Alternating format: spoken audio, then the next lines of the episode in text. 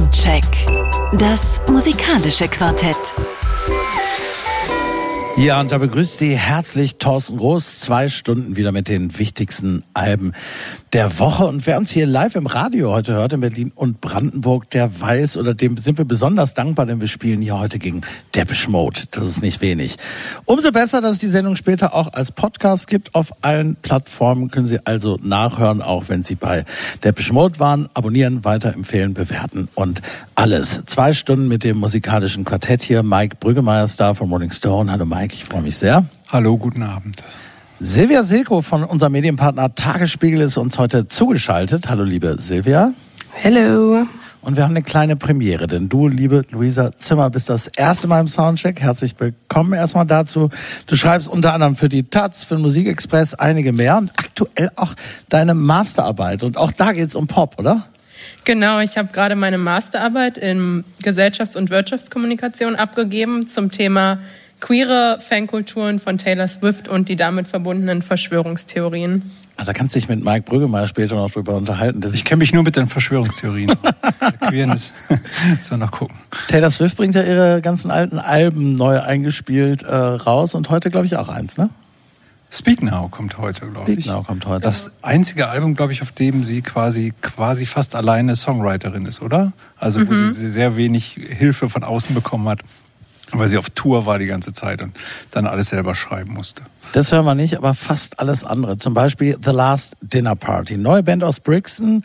2023 sagt man da natürlich nicht mehr Frauenband, weil man ja zu einer Männerband auch nicht Männerband sagt. Aber es stimmt, bei The Last Dinner Party spielen ausschließlich Frauen. Und vor ein paar Tagen haben die ein furioses Konzert in Berlin gegeben. War wirklich ganz, ganz fantastisch. Und hier sind sie jetzt mit Nothing Matters.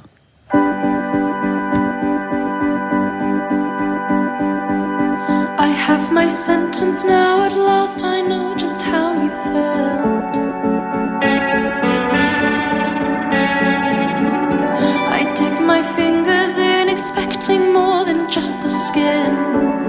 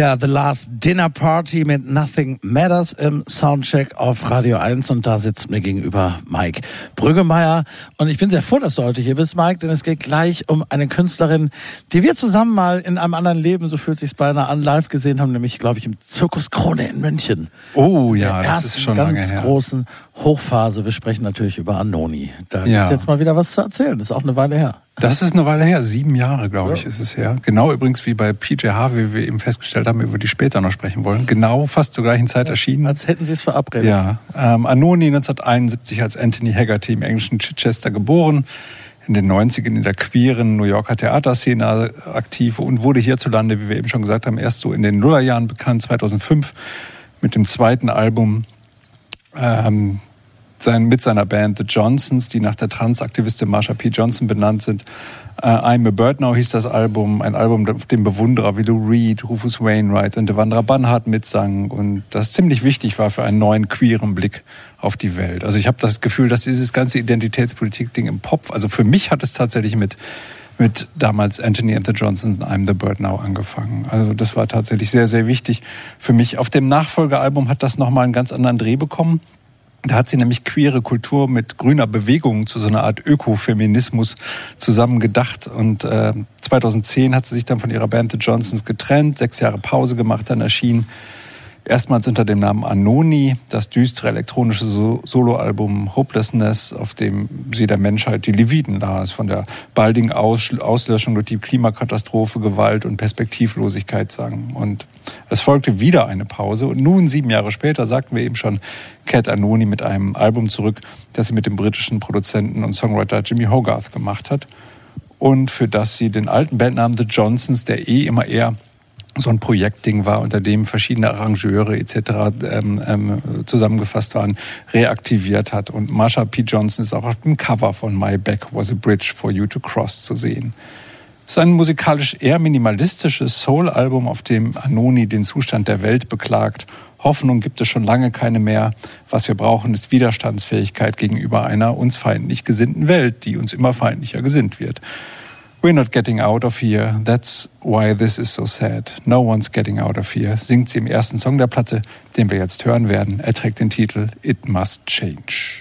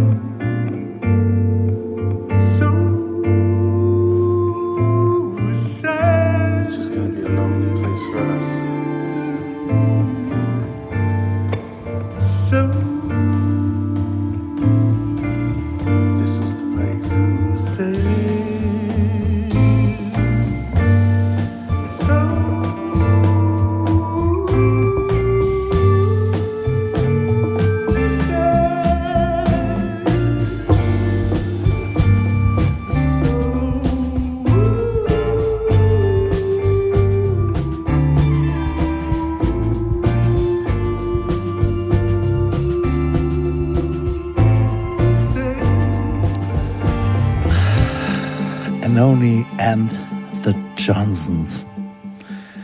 It must change.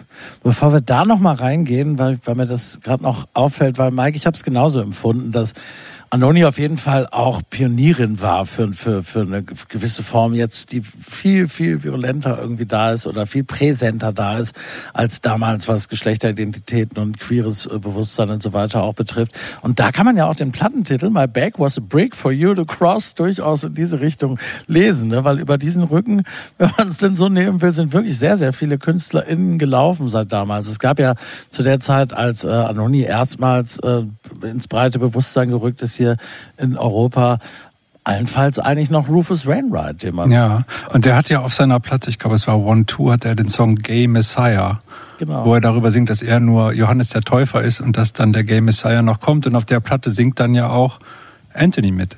Also damals auch Anthony Anoni Ja, singt genau. da mit. Und ähm, das, das hängt schon zusammen. Ich habe also in meiner Wahrnehmung ist das, ist, da hängt das alles sehr, sehr eng zusammen und, und der war eine sehr wichtige Figur da, ja, auf jeden Fall. Ich habe ihn zum ersten Mal bei Lou Reed gesehen damals. Da, saß, da, da, da war er in der Band und sang Harmonien und dann durfte er Candy Says am Ende singen. Da wusste ich aber noch nicht, dass diese Candy dann später auf dem Cover dieser Platte sein würde, die alles geändert hat. I'm a Bird Now. eine andere Queer-Ikone aus dem äh, New York der End-60er Genau. und aus der Warhol-Clique und so weiter. Ne? Äh, Lou Reed ja eh großer Förderer. Äh, ohne Lou Reed hätte Anthony vielleicht damals gar nicht diese breitere Öffentlichkeit. Ich glaube, der erste Plattenvertrag kam zustande durch die Vermittlung von Lou Reed. Richtig, und, und, und jetzt auf der, auf der neuen Platte gibt's auch einen Song, wo sie quasi von ihrem letzten Treffen mit Lou erzählt. Ja, das ist ja schon ein sehr bewegender Song auf jeden Fall. Luisa, nun geht's äh, wirklich äh, vier, habe ich oft gelesen, äh, aber um einen ganz anderen Messiah, zumindest indirekt, der einem einfallen könnte. Oft habe ich es gehört jetzt, äh, Marvin Gaye und What's Going On wurde immer wieder erwähnt, wenn es um diesen ersten Song zumindest ging, den wir gerade gehört haben. Hast du das auch gehört, Justus? Ja, ich habe gehört, dass sie äh, What's Going On quasi als äh, Inspiration für das Album genommen hat. Also ähm, damals eben dieser sehr, das sehr politische Soul-Album von Marvin Gaye.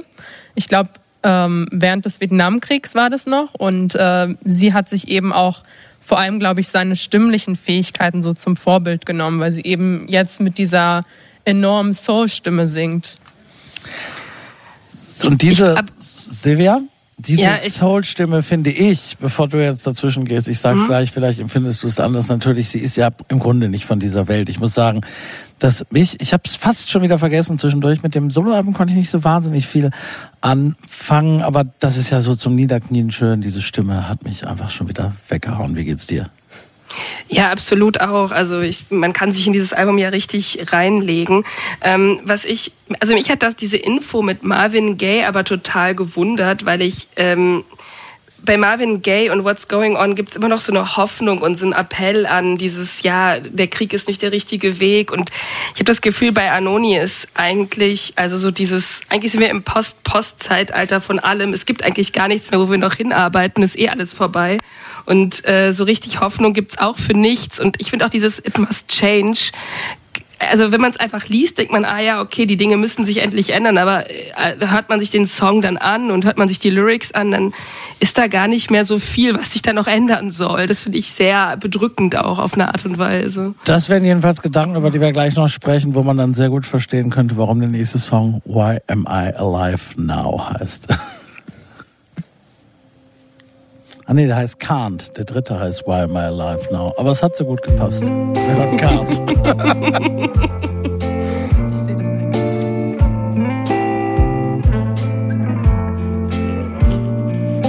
I miss you, my darling. I miss you, friend. You are dead and oh so far away. While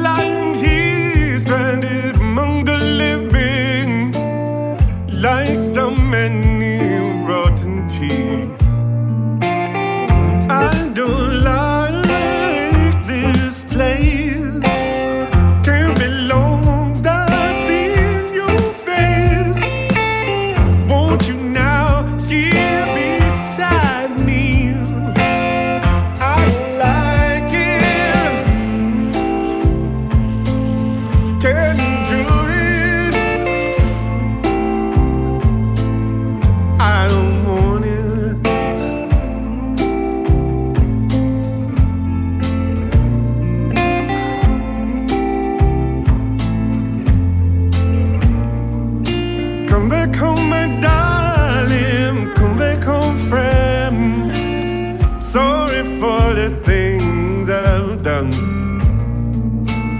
Can't stop this, darling. Keeps being real. I don't want you to be dead. I can't stand around with these rotten teeth. Can't stand around talking shit with these, oh, these rotten teeth. Can't stand around talking shit with, teeth. I don't like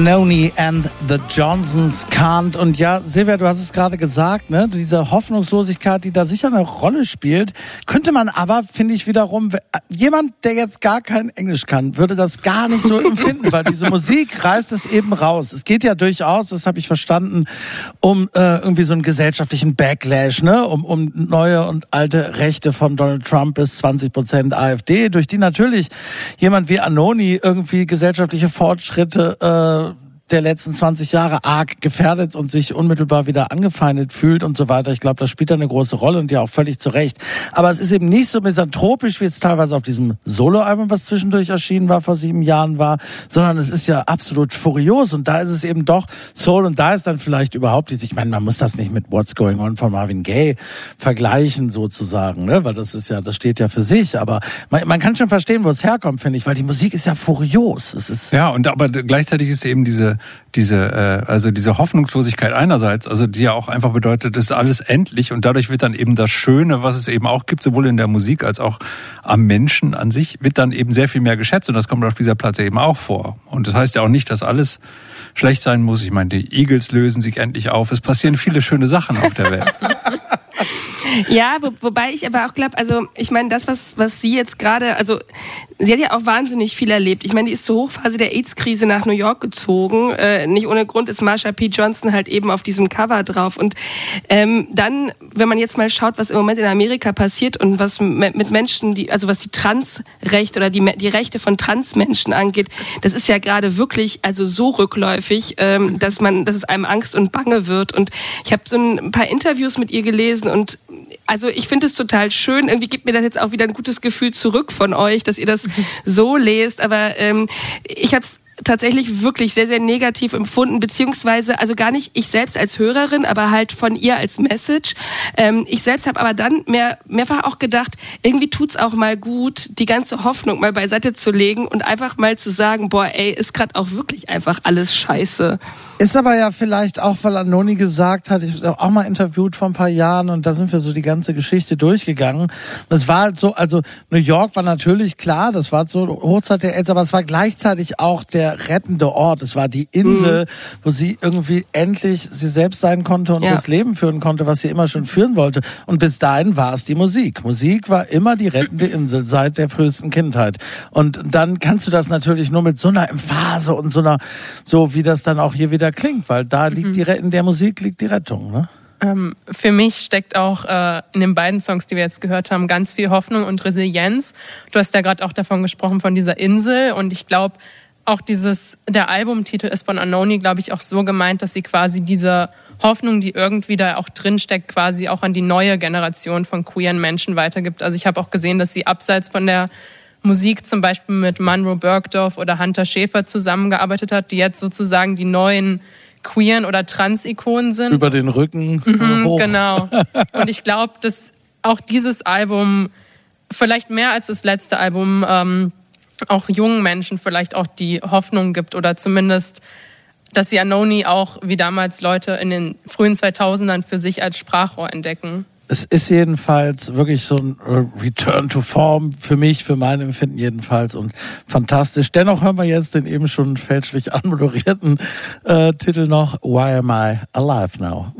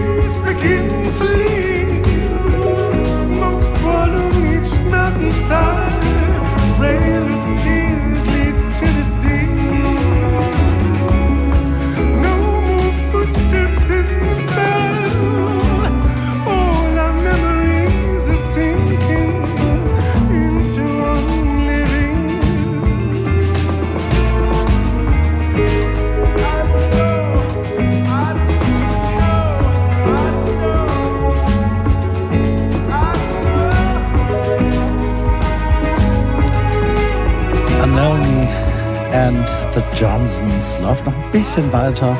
Es könnte ewig so weitergehen, wie ich finde. Geht auch noch 1,50 weiter, wenn Sie wollen. Hören Sie sich mal ganz an.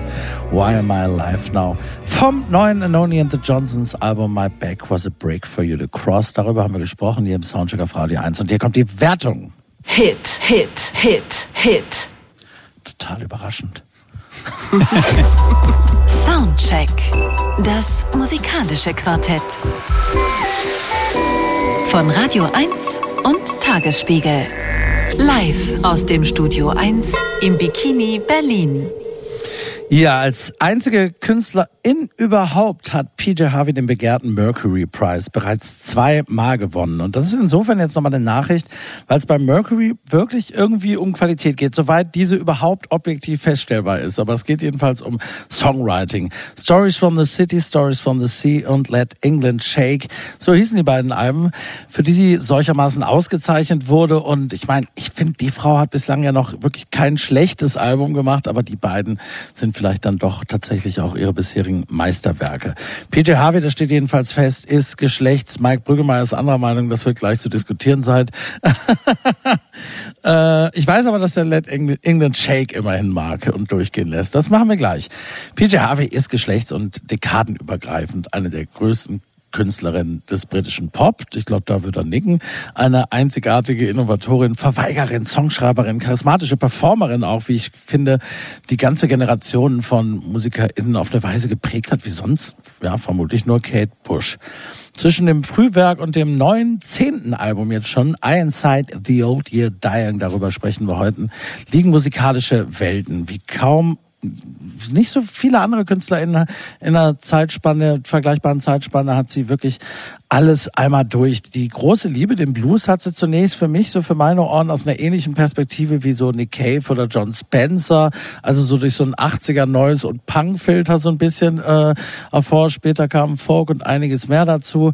Ähm, alles Mögliche gemacht. Polly Jean Harvey, wie sie ja mit vollem Namen heißt, kommt, und das ist heute wichtig, aus der Grafschaft Dorset im südlichen England. Die Eltern waren Hippies, in den 70ern organisierten sie gelegentlich Konzerte da in der Gegend.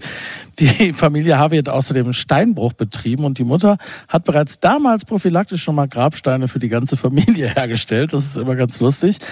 Und das einzige Mal, als PJ Harvey Dorset wirklich dauerhaft äh, verlassen hat, wurde sie eher zufällig Indie-Pop-Star. Eigentlich wollte sie nämlich damals in London Kunst studieren.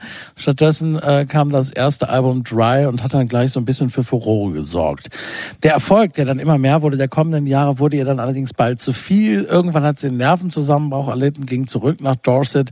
Und das ist für sie eben dieser nicht nur Rückzug, sondern ein lebensbestimmender Ort. Und Dorset hat sie sich mit dem neuen Album auch wieder zugewendet. Zuletzt hat sie ja wunderbare Songs aus der Geschichte der britischen Kriege des Ersten Weltkriegs oder sogar als rasende Reporterin auf dem letzten Album, was Mike Brüggemeier außerdem nicht mag. Da müsste heute noch drüber gesprochen werden, The Six Demolition Project gemacht. Nun hören wir nach einer Sinnkrise und einer siebenjährigen Pause zwölf geisterhafte neue Songs mit Field Recordings, die den Eindruck nahelegen, es wimmelte in Dorset von verwunschenen Waldgeistern, Elfen, Kobolden, sonstigen Fabelwesen. Das Album ist eine Vertonung sozusagen von zwölf Gedichten aus ihrem Gedichtband Orlem von 2022. Die Handlung spielt in den Wäldern von Dorset und beschreibt das Jahr, in dem die Heldin äh, Ara Ira Abel so ihre Unschuld verliert. Und diese Gedichte hat sie in so einem alten Dorset-Dialekt auch geschrieben, der auch auf diesem Album verwendet, Verwendung findet. Ist ein Album, hat sie erzählt, das sich eher zufällig ergeben habe. Eigentlich hat sie nur jeden Tag Klavier und Gitarre geübt. Dann dachte sie ja so ganz ohne Text jetzt mal irgendwas singen und dann hat sie angeblich ein paar von ihren Gedichten dazu genommen und plötzlich, zack, waren da neue Songs. Produziert hat sie das dann wieder mit dem bewährten Team aus John Parrish und Flood, mit denen sie, ja, mit John Parrish, glaube ich, seit sie 18 ist, Musik macht oder so. Also eigentlich immer schon. Gewissermaßen, wenn man so will, äh, eine Art Herkunftsgeschichte der Musikerin, die autobiografische Bezüge in ihren Songs allerdings strikt vermeidet. Kann man aber vielleicht trotzdem so lesen. Wir hören den Titelsong Inside the Old Year Dying.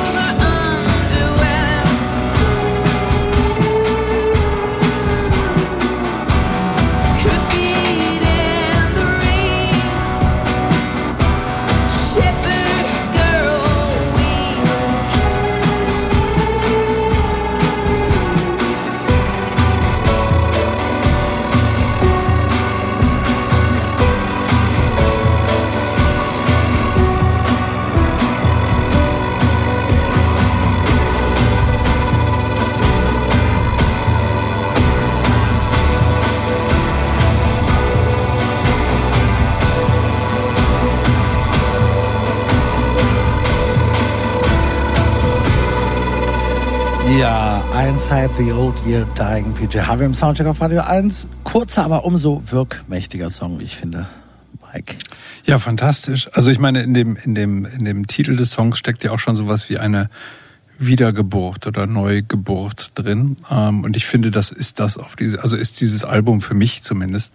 Ähm, nicht nur wegen der langen Pause, sondern weil ich tatsächlich das Gefühl hatte, dass PJ Harvey davor, mit der Platte davor in so einer kleinen kreativen Sackgasse war. Und das ist nicht das erste Mal, dass ich das Gefühl hatte in ihrer Karriere, dass ich dachte, hm, wie geht das denn jetzt weiter? Das war jetzt irgendwie vielleicht nicht die Platte, die ich mochte. Und dann kam immer irgendwas, was mich überrascht hat. Damals White Chalk kam nach, wie hieß die davor? Äh, äh, oder so. ähm, und äh, so gab es immer irgendwie so, wo man so dachte, ah ja, toll, also wie sie das macht. Und, und hier war ja, glaube ich, ta tatsächlich so, dass sie ähm, dieses, diesen wirklich tollen Gedichtband ähm, eigentlich zu einem Theaterstück machen wollte. Und das hat ja nicht hingehauen, aber Ben Wish Wishaw zum Beispiel, der Schauspieler, der ist immer noch zu hören, der eigentlich auch bei diesem Theaterprojekt mitmachen sollte. Der ist eine der Stimmen auf dieser Platte, die sehr, sehr viele Stimmen hat, wobei die meisten Stimmen tatsächlich von PJ Harvey selbst sind, die hier tatsächlich sich auch als Sängerin nochmal ganz anders präsentiert, als ich sie bisher gehört habe. Ja, ihr war nach Hope Six Demolition Project, heißt ja, Ja, das genau. letzte Album. Mhm. Alles mal wieder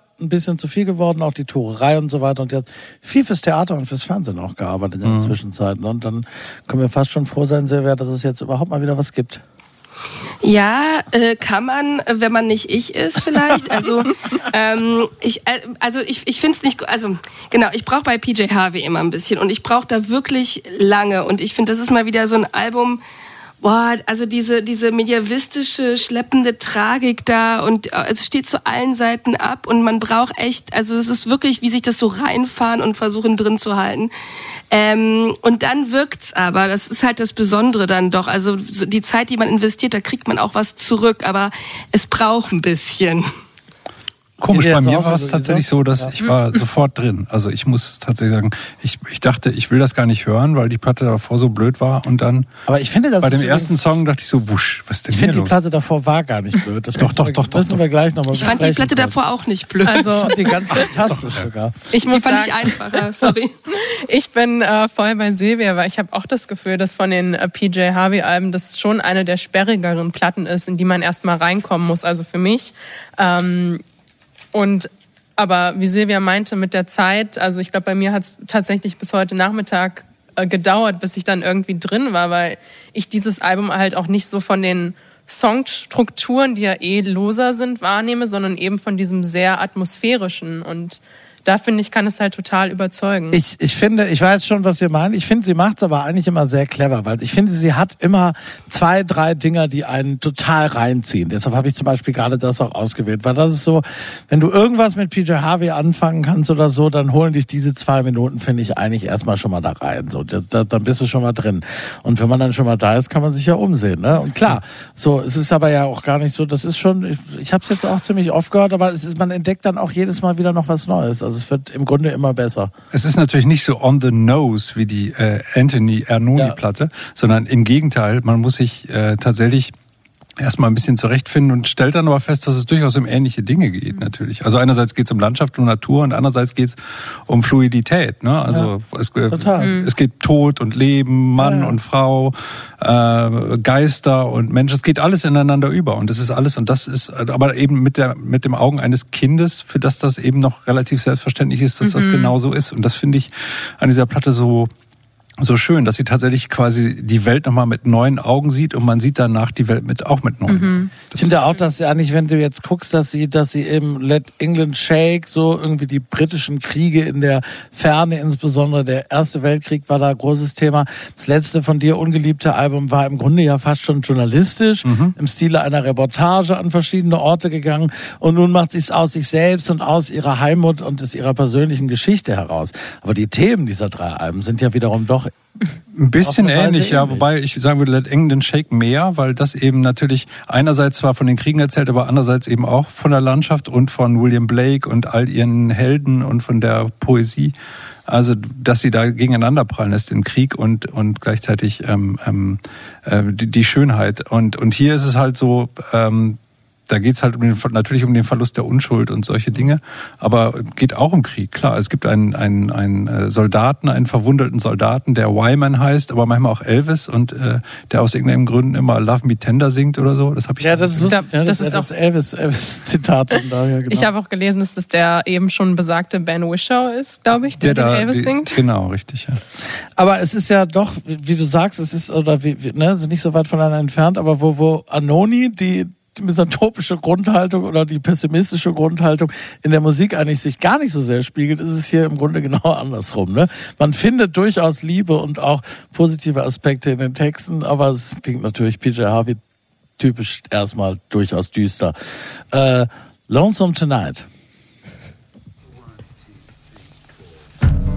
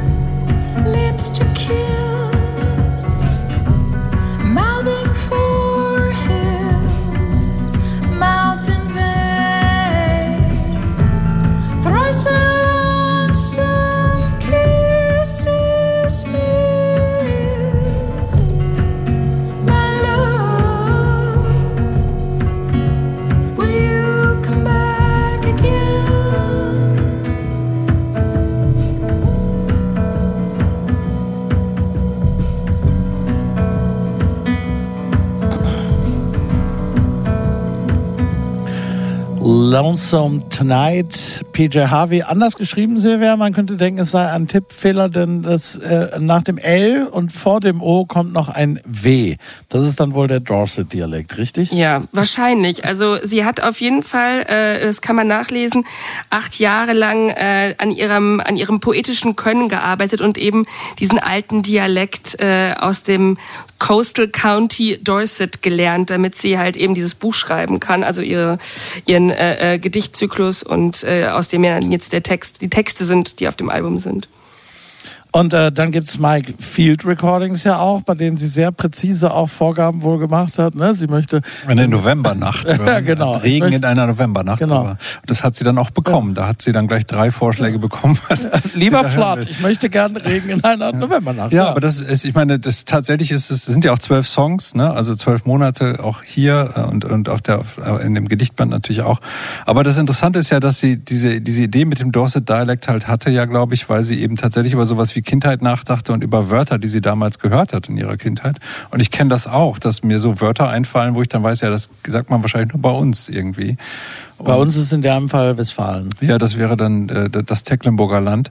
Ähm, und ähm, t- tatsächlich denkt man dann, je älter man wird, dann wieder darüber nach. Und natürlich überlegt man dann vielleicht auch mal, ja, was, was sagt denn diese Sprache und wie prägt die denn eigentlich die Leute, die da wohnen? Oder wie prägen die Leute, die da wohnen, die Sprache? Und natürlich hängen Landschaft und Sprache dann sehr eng zusammen, gerade bei so Dialekten und so. Das finde ich schon, schon, schon sehr interessant. Und ja, also von daher äh, vollkommen verständlich, dass man das dann in so einem Dialekt vielleicht auch machen will, wenn man so Naturbeobachtungen und Wobei so es nicht durchgehend in einem Dialekt Nein, gesungen nein. ist, sondern es sind einzelne. Äh, Es ist ja auch auf, es in dem Gedichtband ganz interessant, da gibt's auf der rechten Seite das äh, Ding im Dialekt und auf der linken die englische Übersetzung. Und wenn Dialekt und Übersetzung fast identisch sind, dann ist das auf der linken Seite ganz blass gedruckt. Also dann, dann sieht es so aus, aus, dann muss man das gar nicht lesen, dann weiß man, man kann das Original lesen. Und wenn das anders ist, dann ist auf der rechten Seite, also wenn sehr viel Dialekt ist, ist auf der rechten Seite das Englische in sch richtigem Schwarz gedruckt. Und Silvia, es gab wohl auch noch besondere Stimmeffekte.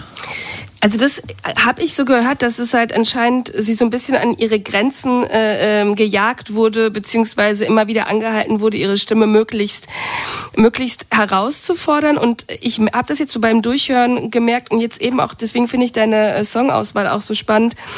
Der erste Song, der ist ja so ein bisschen ungezügelt und wild. Und ähm, das ist für mich so die PJ Harvey, die mich durch ihre Songs gleitet, also führt. Ich, kann- ich komme dann besser rein. Ich kann an, mit ihr quasi da so durchgehen.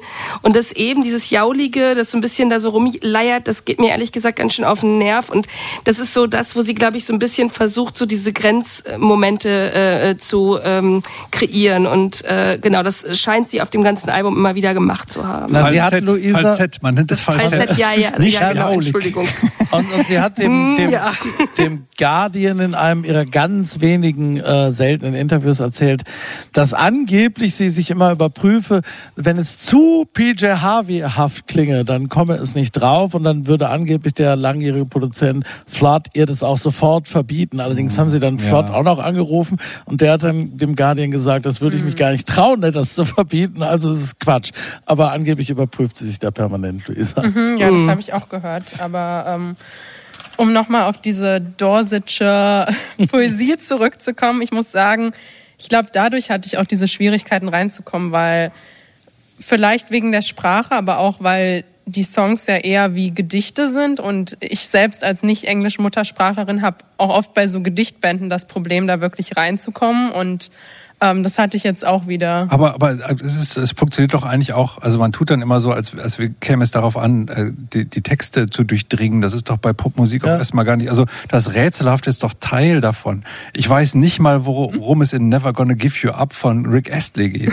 Und trotzdem singe ich den Song mit, wenn er in Glastonbury. Also das Ja, ist, aber- also das ist, finde ich, finde ich, äh, so ein bisschen, und das finde ich eben hier so schön, dass das so, dass man dann einzelne, einzelne Sachen dann so aufschnappt und dann auch gar nicht so genau weiß hm, und so. Aber Wo, wobei, wobei ich auch sagen würde, dass das, äh, dass eine PJ Harvey in ihrem Narrativ zum Album schon von einem erwartet, dass man sich mit den äh, Texten auseinandersetzt, anders als jetzt Rick Astley mit Never Gonna Give You Up Ja, aber, aber das Das Narrativ ist ja, das Narrativ ist ja gebrochen hier. Also sie hat ja sogar die Songs nicht mal in der richtigen Reihenfolge angesetzt. Der Juli kommt nach dem August und so. Also es ist ja schon so gewollt, dass das, dass die Sachen so für sich stehen, dass es eben nicht diese lange Erzählung ist, die so einen Bogen hat wie jetzt der Gedichtband. Und das ist, glaube ich, schon gewollt. Und das ist dann eben doch der Pop-Moment an der Platte, finde ich. Unsere Erzählung endet leider an dieser Oh. Stelle. Die Uhr will es nicht anders, Mike. Wir müssen auch das Gespräch, warum die letzte Platte eben doch großartig ist, wie ich finde, und du bist anderer Meinung. Machen wir eine auch Sondersendung Das müssen wir vertagen, vielleicht. denn wir wollen ja noch einen Song hören und der heißt The Nether Edge.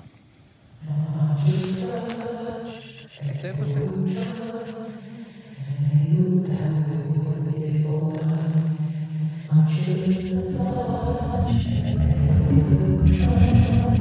thank you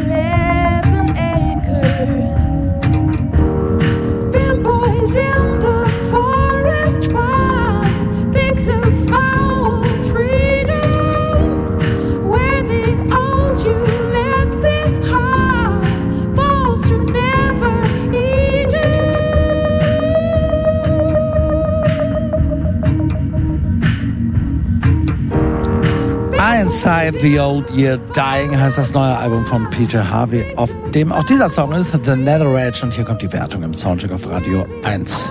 Hit. Geht in Ordnung. Hit. Ja, wer aufmerksam zugehört haben, das war zweimal Geht in. Ordnung. Ha, ja, hat sich leicht, also zweimal geht in Ordnung, zweimal Hit. Niete gab es gar nicht, da ist irgendwas durcheinander geraten. Luisa Zimmer und Silvia Seko sagen, das geht in Ordnung. Mike und ich sagen, äh, in jeder denkbaren Welt immer 10 von 10. Aber es war ein fantastisches Wahnsinn. Album. Ende der ersten Stunde bis zur Nachrichten und gleich danach zu Beginn der zweiten Stunde auch nochmal hören wir zwei Freunde in der Show. Beide waren schon beim Soundcheck zu Gast. Den Anfang macht jetzt Ilgen nur mit einer neuen Single. Sie lebt inzwischen teilweise in Los Angeles. Da hat sie Purple Moon auch geschrieben. Ihren ersten neuen Song auch wiederum seit längerer Zeit. Bis gleich, hier kommt Purple Moon.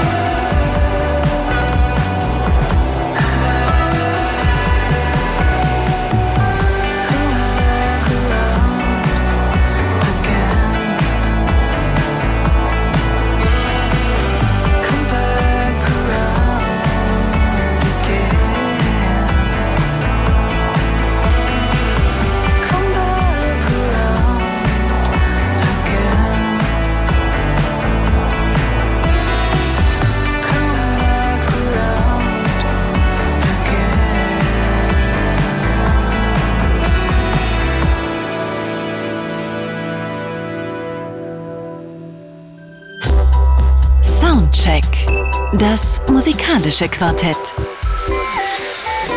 Ja, herzlich willkommen weiterhin. Thorsten Groß hier, immer noch mit Mike Brüggemeier, Silvia Silko und Luisa Zimmer zum ersten Mal im Soundcheck.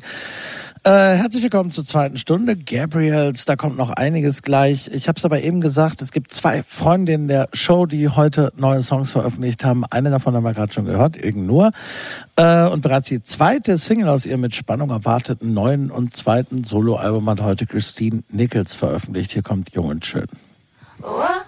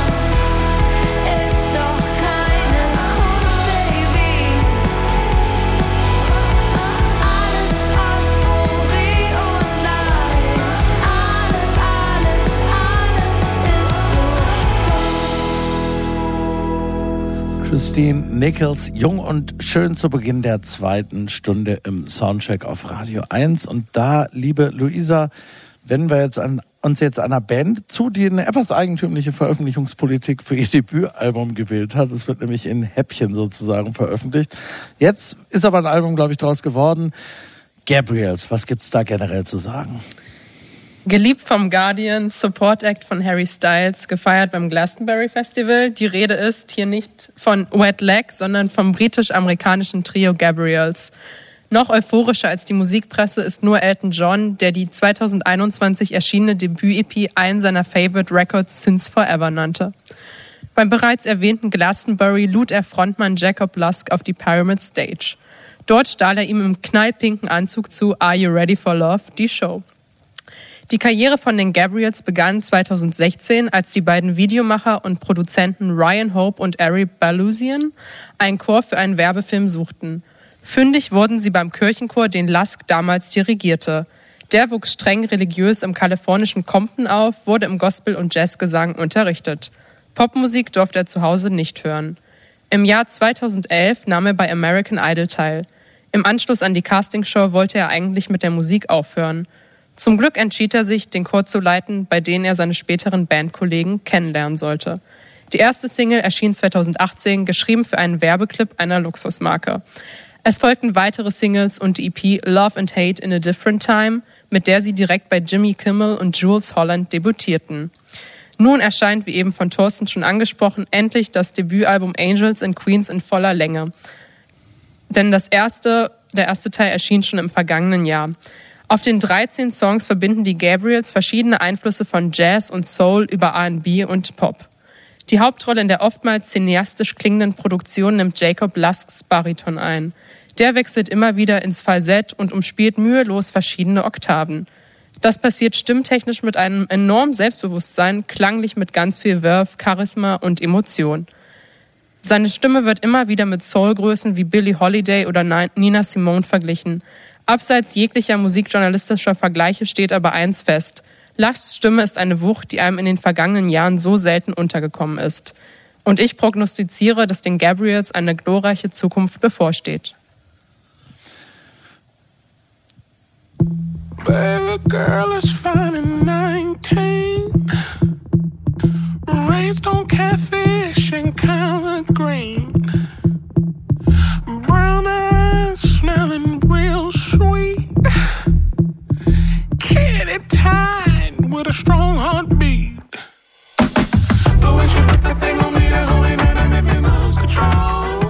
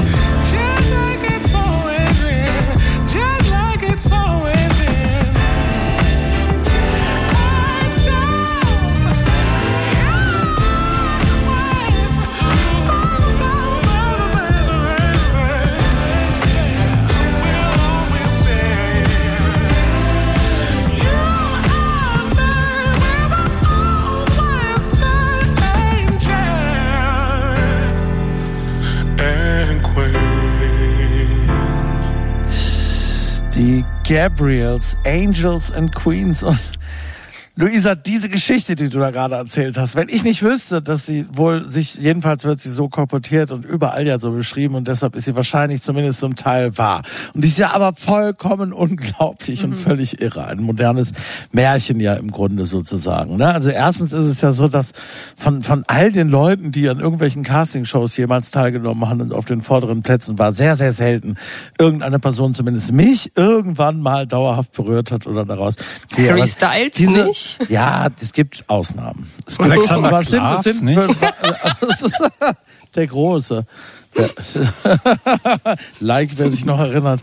Ähm, Alexander Klavs. Der ist, glaube ich, Musical-Star geworden. Ja, später. der ist jetzt hier. Tarzan ist Ja, der. ja, siehst du mal. Ey, Johnny Weissmüller, auch nicht schlecht. Nein, aber es ist spektakulär. Die Geschichte ist unglaublich und auch, ne, also natürlich steht Jacob Last da gewissermaßen im, im Zentrum, aber auch die beiden anderen. Ich meine, die sind ja alle schon auch deutlich über 30 in dieser jugendfixierten Pop-Industrie oder so. Ne? Jetzt plötzlich kann da alles Mögliche passieren. Das Album ist hier, habe ich das Gefühl, so ein bisschen unterm Radar gelaufen und gar nicht irgendwie angekommen, jedenfalls auch nicht im Soundcheck, aber ich glaube auch wirklich in Deutschland nicht so richtig. Und in England ja ganz anders rezipiert worden. Und schon da, die flippen ja alle aus, die waren da auf allen Listen. Und es war ja wirklich so, ich meine, er hat, Jacob Last hat gesagt, als, als die beiden Typen da bei ihm irgendwie beim, in der Kirche angekommen sind, so, die suchten halt einen Korb für einen Werbespot. Und er dachte nur, also, die, die Weißbrot, ja gut, ich nehme das Geld, aber das- hoffentlich hauen die schnell wieder ab, so ungefähr, ne? Und nun wird da sowas draus. Silvia? Ja, ich äh, genau, ich, ich finde finde es auch total spannend, wie, ähm, wie, wie, wie, die, wie die ihre Arrangements machen, weil tatsächlich, ich meine eben, man, es ist halt, als hätte man Prince auf eine gute Art und Weise weitergedacht. Und ähm, was ich besonders mag, ist, dass die ähm, in ihren Songs zwar so eine Hommage an so vergangene Motown und Soul-Momente irgendwie auf die Kette kriegen, aber das halt nicht einfach nur so einfallslos nachdudeln und nicht so eine reine Pastiche machen, wie beispielsweise so die Teskey Brothers oder so, wo man das Gefühl hat, die spielen eigentlich nur nach, es sind Schablonen, die die halt neu befüllen, sondern das ist irgendwie so eigenständig und ja, natürlich, Jacob Lask äh, ballert alles weg, das ist einfach völlig unglaublich. Als jemand, der ja am liebsten äh, Sänger mag, die nicht singen können. Äh, deshalb, deshalb auch großer Anoni-Fan. ja, gut. Das ist vielleicht der Einzige, der, der da die Ausnahme bildet. Ähm, muss ich zugeben, ich, ich, und, und, und jemand, der trotzdem von diesem Gabriels, da war es gar kein Hype, zumindest hier nicht so erfasst wurde, nämlich als diese EP rauskam. Ja, das stimmt. Ja. Ähm, die ich tatsächlich gut fand, weil das klang nämlich auch, eigentlich klang das wie Gospel Field Recordings, die man dann so geremixed hatte. Also irgendwie hatte das, hatte das, also das hatte sowas Futuristisches teilweise auch und es klang auch ein bisschen nach Clubmusik und da waren, das fand ich super. Und als dann diese Songs kamen, dachte ich, nö. Ähm, ich fand es, ich fand, das war jetzt tatsächlich Luxusmarkenmusik und das ist es für mich tatsächlich immer noch. Und ich finde auch, dass Prince tatsächlich aufregender wäre, wenn man ihn weiter dächte als das hier. Ich finde es ein bisschen, also wenn Ohren rülpsen könnten, dann würden sie das tun, weil das ist mir einfach alles ein bisschen zu viel und ich finde es auch so dramaturgisch nicht so interessant. Und das Schlimmste an allem, es gibt einen neuen Song, der heißt We Will Remember aus dem quasi nicht mal der Geist, sondern der leibhaftige Andrew Lloyd Webber rausguckt. Und eine Platte mit einer Andrew Lloyd Webber Referenz, die muss man abstrafen. Nein, das ist Camp. Nein, das, Das ist, ist dann immer das, das ist dann immer das ist dann immer die Entschuldigung für schlechten Äh, Geschmack. Ich, wus ich Camp wusste, ist die das, ich Entschuldigung wusste, für dass das als schlechten Antwort Geschmack. kommt. Ich wusste, dass das als Antwort kommt. Ja, dann weiter. Nee, aber ich finde also der, ganze Kitsch, also äh, vor allen Dingen, äh, ich muss an dieser Stelle auch mal sagen, man muss sich unbedingt auf YouTube gleich direkt nach der Sendung am besten sämtliche Auftritte äh, bei Jules Holland oder bei den Color Sessions angucken, weil Jacob Lusk halt auch einfach so eine Personality und so eine Icon ist. Der ist halt angezogen immer wie so ein Dandy oder so ein Sapeur und es ist einfach unfassbar, den auch anzugucken. Also und, und da kommt die Campiness auch völlig durch. Deswegen finde ich Musical passt da vollkommen. Ist genau richtig. Das ist einfach nur alles Storytelling. Ihr fallt alle auf das Storytelling rein. Lasst uns über die Musik sprechen. Die ist nicht so gut. Ah, ich finde die, ich finde die schon ziemlich gut, ehrlicherweise auch. Mir geht's ähnlich wie Silvia. Sie ist nämlich nicht so betont Vintage Re Rezipient. Es steht ja jetzt überall die Soul Band. Ich finde gar nicht, dass es unbedingt Gospel. so eine, so eine, genau, es ist Gospel, aber es ist auch schon, ich finde, es ist auch sehr hier und now. Ich finde, es ist gar nicht unbedingt Ja. äh, so, so, so rückwärtsgewandt. Und äh, ich, es ist einfach ein wahnsinnig äh, großes Gefühl und auch ziemlich gut komponiert und so weiter. Ich, mich, mich hat das tatsächlich ziemlich begeistert. Es ist natürlich sehr, sehr schwülstig und sehr, sehr groß, aber ich meine, du, du magst Rufus Wainwright und so weiter. Ne? Ja. Also die große Geste an sich ist ja nichts, mit dem das dir fremd ist. Und ich, äh, mich, mich hat es äh, wirklich äh, ziemlich mitge mitgerissen, muss ich sagen. Äh, ich habe es vorher gar nicht so richtig mitgekriegt. Der hatte ja damals in diesem einen Video, was du vielleicht auch meinst, äh, Strange Fruit ja gesungen, auch von, von Billie Holiday und äh, war auf einer Black Lives Matter Demo und so weiter. Das war so sehr clever montiert, auch schon dieses Video und so weiter, dann zu der Zeit von der, von der EP. Das ist jetzt natürlich wirklich so total Hollywood sozusagen, ne? Das ist Aber die EP alles. klang so gut. Die EP klang so gut und das und jetzt sind ja die Songs alle auch nochmal aufgenommen. Also diese neuen Songs, die da jetzt, äh, also die die Platte vervollständigen, davon sind einige tatsächlich schon von der EP und so bekannt. Ähm, und alle in besseren Versionen finde ich. Luisa, kannst du da Licht reinbringen, was diese Veröffentlichungsstrategie betrifft? Ja, also äh, wie schon vorhin angesprochen, wurde eben die erste Hälfte des Albums schon im vergangenen Jahr äh, veröffentlicht, weil das Last scheinbar nicht äh, schnell genug ging, die Veröffentlichung in diesem Jahr. Und jetzt wurden eben nochmal diese fünf beziehungsweise also sechs Songs, aber eben davon auch ältere wieder veröffentlicht und ähm, das ist eben das gesamte Album und ich kann schon verstehen, wenn man irgendwie mit dieser Marketingstrategie nicht einverstanden ist, weil ähm, ja das schon so wirkt, als ob da ja auch viel Geld hintersteckt zwischen die, äh, hinter dieser Band. Ich habe den Verdacht ja, äh, dass, es, dass es viel profaner ist. Äh, nämlich, dass das nach wie vor ja auch so post-Corona-mäßig und so weiter, zum Beispiel Vinylpresswerke und so weiter überlastet sind und Fertigung schwierig ist und so weiter. Und dass einfach da damals äh, das Risiko noch nicht eingegangen wurde, das über eine Streaming-Veröffentlichkeit hin, Veröffentlichung hinaus zu betreiben und als Album wirklich auch physisch, weil das ist ja was, was theoretisch für einen Vinylmarkt auch sich dann auf jeden Fall empfiehlt, ne? diese Art von Musik. Da kannst du auch irgendwie in Zielgruppen gehen, die Vinyl kaufen und so weiter. Und ich glaube, jetzt wurde einfach so lange gewartet und erstmal geguckt, wo man jetzt dann auch mal irgendwie ein Presswerk kriegt und so. Ich glaube, das war der eigentliche Grund. Denn Mike hat ja gesagt, die Songs gab es eigentlich mehr oder weniger alle schon vorher. Aber, liebe HörerInnen, das ist die gute Nachricht. Sie können das jetzt auch dann, wenn es Ihnen gefällt, kaufen. Und wir hören gleich nochmal was. Glory heißt der Song.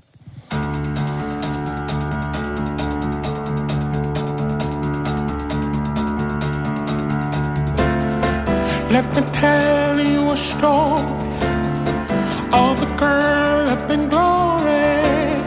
She had the world in her hand, even Hades was a fan.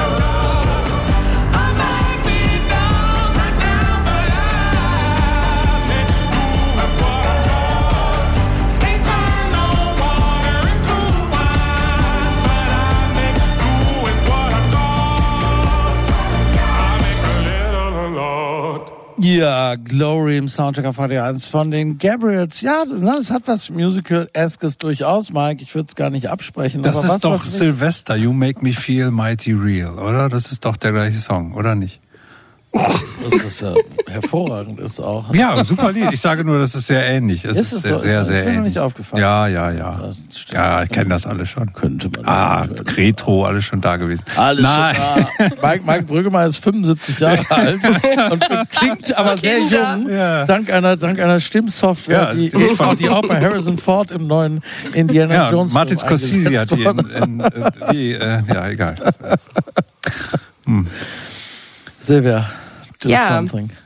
Ja, ich, äh, ich, ich, ich würde eigentlich ganz gerne noch mal über die American Idol Teilnahme mitnehmen, äh, sprechen, weil dieses, dieser Kommentar, dass da schon viel Geld hintersteckt, ich glaube, es steckt vor allen Dingen eine Zielgerichtetheit dahinter und auch wirklich der Wille, erfolgreich zu sein.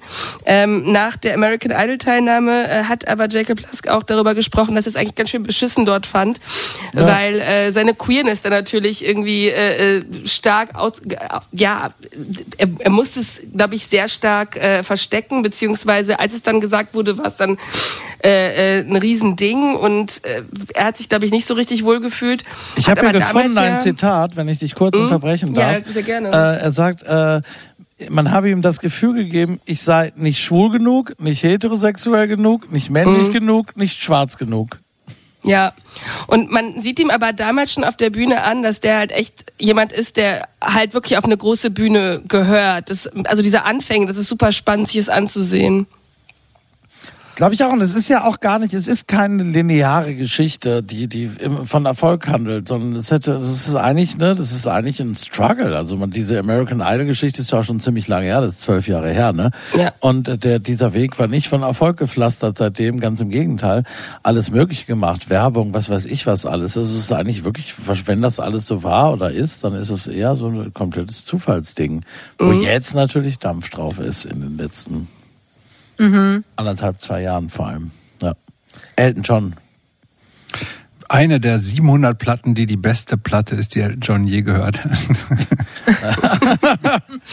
Naja, das sind ja dann immer noch nur zwei Jahre, in denen er, na, Elton John ist ja großer Do you remember Sammler the Scissor Sisters? Aber ich glaube, Elton John ist ja jetzt tatsächlich der Mentor von Jacob Lust, Ja, wie ich ja. das mitbekommen habe. Ja, er ist ja auch ein guter Mentor. Also er hat ja schon viele Leute äh, gementort und das finde ich auch finde ich auch gut und ich fand den Glastonbury-Auftritt auch durchaus bewegend.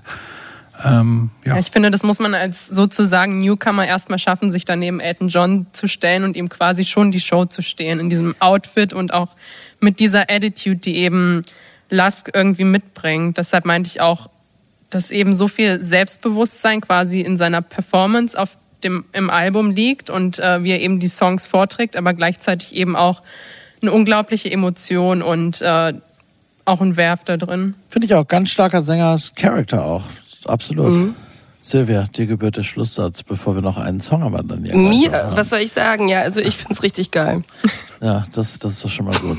Le leichter, leichter, leichte Ahnung vielleicht schon mal äh, auf die Wertung gleich von Silvia. ich habe auch schon einen Verdacht bei Mike Brüggemeier. Äh, wir hören noch mal ein bisschen. mal gucken, was da gleich so kommt. Wir hören noch mal Musik. The Great Wind.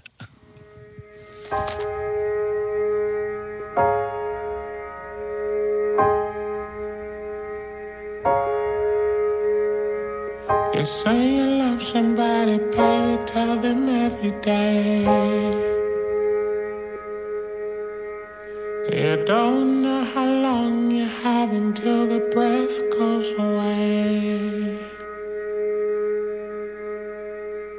Fear is just a flaw that ain't never felt the sun.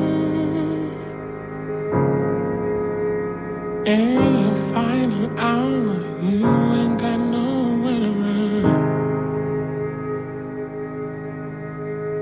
One thing I know,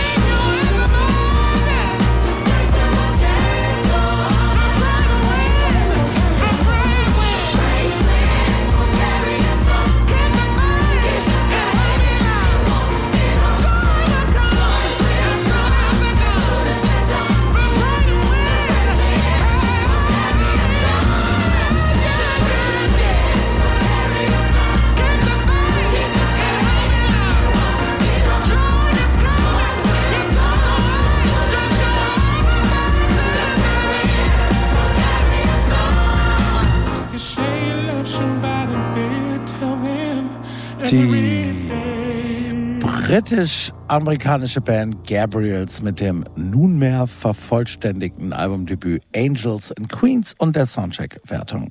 Hit. Geht in Ordnung. Hit. Geht in Ordnung. Ja, äh, Soundcheck. Das musikalische Quartett. Von Radio 1 und Tagesspiegel. Live aus dem Studio 1 im Bikini Berlin. Ja, sozusagen eins zu eins entgegengesetzt zu PJ Harvey-Wertung von eben. Diesmal sagen Luisa Zimmer und Silvia Silko-Hit und Mike Brüggemeier und ich finden, das geht in Ordnung. Damit kommen wir zum letzten Album des heutigen Abends und zu dir, liebe Silvia, äh, und zu Julie Byrne. Was gibt's da zu sagen? Ja, man könnte meinen, Julie Byrne sei so das völlige Singer-Songwriter-Klischee. Sie stammt eigentlich aus Buffalo, New York, ist aber jahrelang als Nomadin durch Amerika gezogen. Ihre Musik besteht aus bewährtem Personal, Stimme, naturbelassenes Fingerpicking, alles nah dran produziert, natürlich dann dadurch sehr intim. Die Songstrukturen sind vorhersehbar und naja, man weiß, worauf man sich einlässt. So jedenfalls klingen ihre ersten zwei und das äh, dritte neue Album The Greater Wings. Und auch das noch, die neue Platte ist eine, in der es hauptsächlich ums Sterben geht, die aber am Ende in all der Trauer und Katharsis das Leben feiert. Haben nun auch schon einige vor ihr so gemacht. Ähm, Byrne besingt die Trennung von ihrem jahrelangen Partner Eric Littman. Der 2014 haben die beiden sich kennengelernt und waren laut eigenen Angaben sofort komplett von den Socken. Man versuchte es zwischenzeitlich als Liebespaar, merkte aber schnell, dass Freundschaft und vor allem musikalische Zusammenarbeit viel besser funktionieren. Littman war eigentlich Wissenschaftler und hat nebenbei Musik gemacht, etwa Burns zweites äh, sehr hochgelobtes Album Not Even Happiness produziert und auf dem neuen Album hat er auch mitgearbeitet, ist aber 2020 verstorben. Woran und warum ist öffentlich nicht bekannt. Zu Ende gebracht hat Burners Album mit Alex Somas auch verantwortlich für, für zum Beispiel äh, Sigur Ross. Man muss zugeben, das Rad wird hier nicht neu erfunden, aber das passiert im Singer-Songwriter-Genre ja sowieso selten. Die letzte Revolution war von Bon Iver und das ist ja nun auch ein paar Jahre her. Aber Byrne ist äh, schon, hat es schon sehr gut raus, äh, dennoch Spannung zu erzeugen. Ihre Songs sind so ganz fein gewoben. Hier und da sind kleine Details versteckt, die einen bei Laune halten. Ihre Arrangements sind ziemlich satt, aber nicht überladen und ähm, um, Manchmal gibt es auch so Ausflüge Richtung Elektronik und äh, ihre wahnsinnig tiefe und volle Stimme passen da ganz wunderbar dazu. Und sie steht Kolleginnen wie Wales Blood, James Vincent McMorrow oder den Paper Kites in nichts nach. Von der Presse wird sie außerdem als postmoderne Joni Mitchell gefeiert, aber das passiert dieser Tage eigentlich immer, sobald eine Frau mit Akustikgitarre singt. Auf ihrem neuen Album kann man mit Byrne eine Reise antreten durch unterschiedliche Phasen der Trauer. Mit dem titelgebenden Song äh, wird ihr jedenfalls, äh, sind wir mit ihr zusammen jedenfalls noch tief betrübt und vermissen den einstigen Partner, bis er dann auf den Greater Wings von dann schwebt.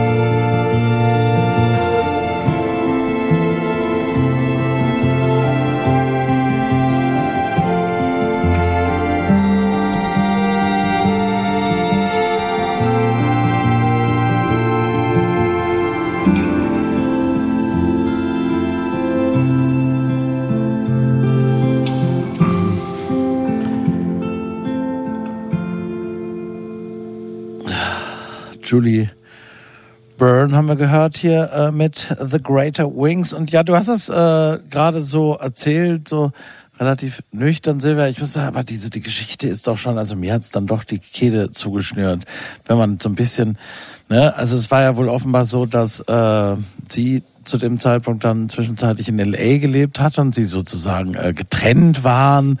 Also man neigt ja vielleicht auch dann dazu, so Sachen wieder. Und er eben als Wissenschaftler in, in äh, Chicago gearbeitet hatte und äh, sie dann aber dann entschieden hatte, so ohne ihn ist sie nicht vollständig sozusagen und künstlerisch schon gar nicht und eben auch nach Chicago gezogen war. Und da haben sie dann ein paar Monate noch an diesem Album zusammengearbeitet. Und dann ist er eben gestorben. Äh, Also das ist schon eine, eine Geschichte, die einem natürlich komplett den Teppich unter den Füßen wegzieht. Das ist dann auch eine ganze Weile liegen geblieben und dann hat es fertig gemacht. Ich finde diesen ersten Song ziemlich toll. Ja. Ähm, ich finde es allerdings auch mit Abstand der beste Song auf der Platte.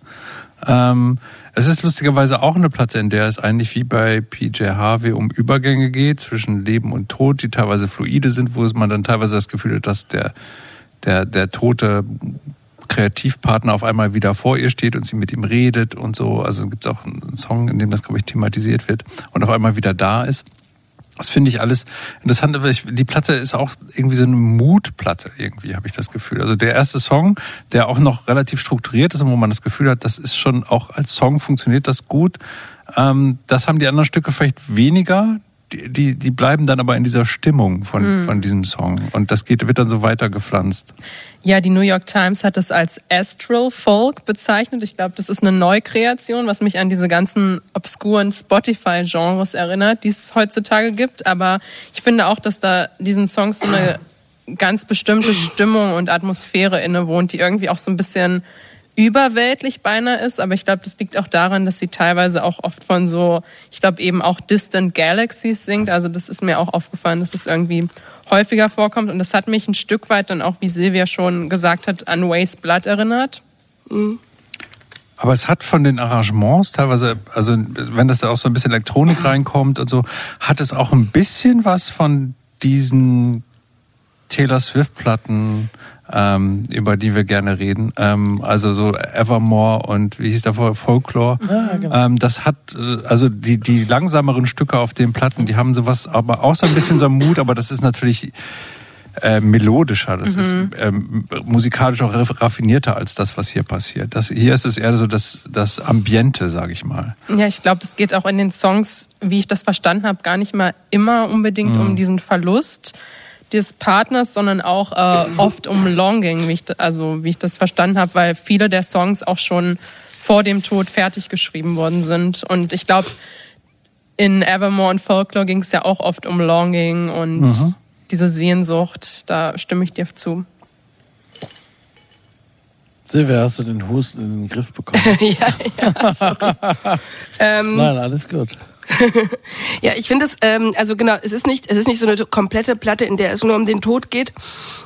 Ich finde aber auch genau das, also diese Stimmung, in die sie einen so reinfahren lässt und die nimmt einen so total mit und enthebt einen auch so sehr äh, dem Boden. Und ja, ich habe das schon ziemlich nüchtern erzählt, aber ich finde auch, dass sie selber das so ein bisschen sich in Interviews auch von dieser Geschichte wieder distanziert. Und deswegen, glaube ich, auch so ein bisschen einen Schritt zurückgeht von dem Ganzen. Wobei ich schon irgendwie finde, dass man den Songs das auch irgendwie so diese Trauer gewissermaßen anhört. Also ich habe, glaube ich, auch, es war auch in der New York Times gelesen, dass sie eben auch mit ihrem Team zusammengearbeitet hat, was eben auch mit diesem äh, Eric Littman sehr eng war und dass wohl jeden Tag jemand irgendwie da geweint hat. Also da herrschte wohl auch bei den Aufnahmen eben eine sehr bedrückte Stimmung, nicht nur bei ihm, sondern beim ganzen Team. Es ist ja mirakulös. Wir wollen jetzt auch gar nicht dazu sehr boulevardesk einsteigen, aber natürlich stellt man sich irgendwie die Frage, es gibt diese Geschichte, ich weiß nicht, ob du sie gelesen hast, äh, Silvia, von Laura Snapes für den Guardian, wo das sehr im Vordergrund steht und, und, und sehr so dramatisiert wird. Dann habe ich aber wiederum äh, den, den offiziellen, wohl offenbar Nachruftext seiner Familie gefunden, wo mehr oder weniger nur am Rande erwähnt wird, dass, dass er überhaupt mit ihr zusammengearbeitet hat. Und es ist ja natürlich dann dennoch, klar, mit 31 mäßig, also ne, so einfach weg, so wird auch nicht näher thematisiert, müssen wir jetzt auch nicht machen. Äh, aber man hat schon so ein bisschen das Gefühl, dass es ein anderes Album wahrscheinlich sonst geworden wäre und dass sie es vielleicht dann gerade so in dem hinteren Teil dann nochmal so ein bisschen bewusst so da reingedreht hat. Das ist dann vielleicht auch das, was ihr mit Waste Blood und so weiter meint. Sie ist nicht ganz stark qualitativ, finde ich. Ne? Also Waste Blood finde Ja. ich fantastisch. Das aktuelle Album finde ich Ja. großartig zum Beispiel. Äh, aber es ist vielleicht, also ich muss ganz ehrlich sagen, dass ich, ich weiß nicht, wie ihr ihre bisherige Karriere verfolgt habt, ich nur so am Rande. Und ich würde fast sagen, es ist doch ihr vielleicht bestes Album zumindest. Es ist zumindest das Ungewöhnlichste, eben genau, weil sie eben von diesem klassischen Singer-Songwriter so ein bisschen weggeht in sowas, was man dann doch irgendwie folky ambient oder so nennen könnte. Ethereal. Ja, oder so. Ne? Also das ist schon, das finde ich schon, also es gibt einen Song, der heißt Moonless, da gibt's so flirrende Streicher und das ist dann auf einmal so ein, und das geht dann mit der Gitarre und mit Elektronik zusammen und das ist dann irgendwie so ein ganz interessanter Sound, wo man so denkt, das hätte man sich noch mehr gewünscht auf der Platte, aber dann beim nächsten Song pluckert es schon wieder so ein bisschen vor sich hin. Und wir hören jetzt Lightning Comes Up from the Ground.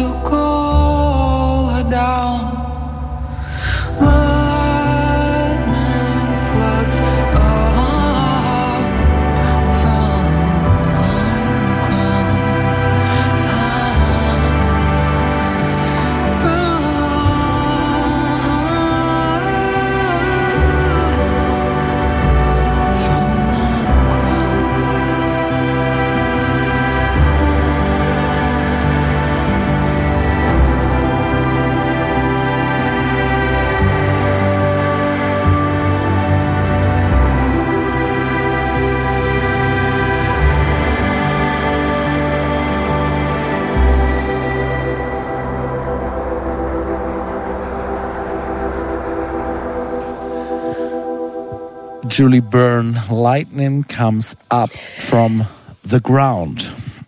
Haben wir gerade nochmal gehört. Äh, ja, wahrscheinlich auch was, was äh, später erst dazu kam im späteren Verlauf dieser Produktion, von der man ja sagen muss, dass sie, ich weiß nicht, Silvia, sie hat es eine ganze Weile liegen lassen, glaube ich, ne, nach dem äh, Tod von Eric Littman und, und stand auch nicht immer fest, ob sie es überhaupt weiter bearbeitet. Äh, weißt du, wie sie, hat sie dann, wie viel davon überhaupt, ich habe mal geguckt, so in die Credits, der ist ja zum Beispiel nicht bei jedem Song gecredited, wie sie dann so mit dem Ding weitergemacht hat? Sie ist danach, glaube ich, auch wieder, oh, sorry. Sie ist danach wieder eine Runde rumgereist. Silvia Sicko ist leicht erkältet und deshalb gebührt ihr das. Lob des Abends, dass sie überhaupt heute hier bei uns im Soundcheck auf Radio 1 ist. Ey, aber das kommt natürlich Und- auch immer in den blödesten Momenten. Also, sie ist rumgereist, sie war unterwegs. Sie hat's liegen gelassen, hat ein bisschen weitergeschrieben an Sachen und ist dann auch wieder über ihre, also sie ist ja schon ganz gut in der Szene, ist dann halt irgendwie an äh, neue Leute gekommen, die sie wiederum inspiriert haben und hat dann wieder angefangen daran zu arbeiten und im Prinzip halt eben diesen Weg ähm, der Trauer ist sie dann mit ihm zusammen, also mit diesen neuen Leuten dann zusammengegangen, um es dann zu vollenden. Ist die Musik so gut wie die Geschichte, Mike? Oh, das ist schwierig. Also die Geschichte ist ja auch nicht gut, die Geschichte ist Nein, also, oder die, ist nein, das und die, und, aber natürlich sind wir hier auch beim Storytelling wie bei den Gabriels, das kann man natürlich schon sagen. Also die, die, die Geschichte, die dahinter steht, bestimmt auch so ein bisschen, wie wir das hören, also oder ganz stark in beiden Natürlich, Fällen.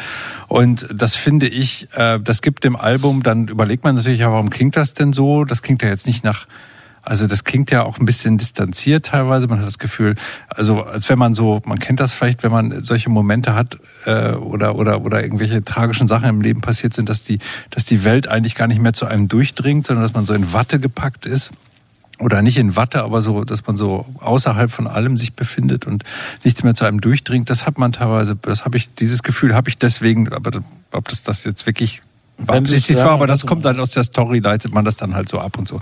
Das ist halt immer, ich finde das immer ein bisschen schwierig, weil man natürlich eigentlich, wie soll man die Musik so und bla und, und äh, bei, bei PJ Harvey hat man halt eine Geschichte und die wird erzählt und da kann man dann was zu sagen. Hier ist die Geschichte außerhalb und äh, man muss immer gucken, ja, was, was ist denn jetzt da überhaupt das, was man da, davon. Aber es geht, es geht natürlich um Trauer, es geht um einen Menschen, den man vermisst und äh, den man sehnsuchtsvoll vermisst. Und ähm, ich finde, das ist gut umgesetzt, auch wenn es vom Songwriting her jetzt nicht so stark ist wie ähm, eben genannte Leute wie Waste Blood oder so. Das finde ich schon. Luisa Zimmer. Ja, also ich stimme dem zu, weil ähm, ich finde, es gibt ja gerade aktuell auch sehr viele Singer-Songwriterinnen und abseits dieser Geschichte muss man sich ja auch irgendwie ein Alleinstellungsmerkmal ähm, suchen oder da hervorstechen, weil es eben gerade aus dem US-Bereich jetzt ganz viele weibliche Folk, Indie-Pop-Sängerinnen gibt und da kann es mich auch nicht so sehr überzeugen wie eben schon angesprochene Waste Blood zum Beispiel. Ich finde es dennoch ein gutes Album, aber an manchen Punkten hätte zum Beispiel auch die elektronische Produktion mehr konsequenter durchgezogen werden können. Hope's Return.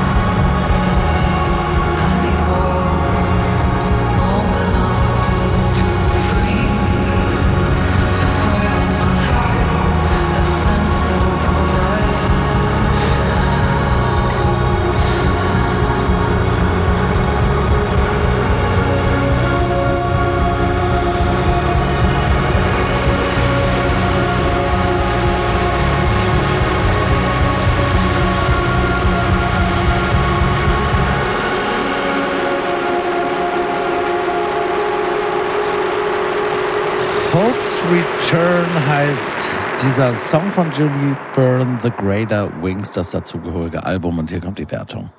Geht in Ordnung, geht in Ordnung, geht in Ordnung, geht in Ordnung. Ja, mit viermal Hit haben wir begonnen heute Abend, Mike äh, und Luisa. Und mit viermal geht in Ordnung hören wir auf. Bevor jetzt noch viermal Niete kommt, äh, sagen wir lieber, die, die Sendung ist vorbei. Das war's für heute Abend. Äh, vielen, vielen Dank fürs Zuhören. Vielen Dank an Silvia Silko, trotz Erkältung zugeschaltet dabei geblieben. Yes. Vielen lieben Dank, Silvia, dir. Äh, also deine Scharfsinnigkeit hat jedenfalls in keinster Weise beeinflusst, kann ich sagen. Vielen Dank an Mike Brüggemeier und an Luisa Zimmer, die du heute das erste Mal hier warst. Und äh, ich hoffe, du kommst wieder. Es hat jedenfalls mir Spaß gemacht, dir hoffentlich auch. Äh, und Ihnen hoffentlich auch. Das war's soweit.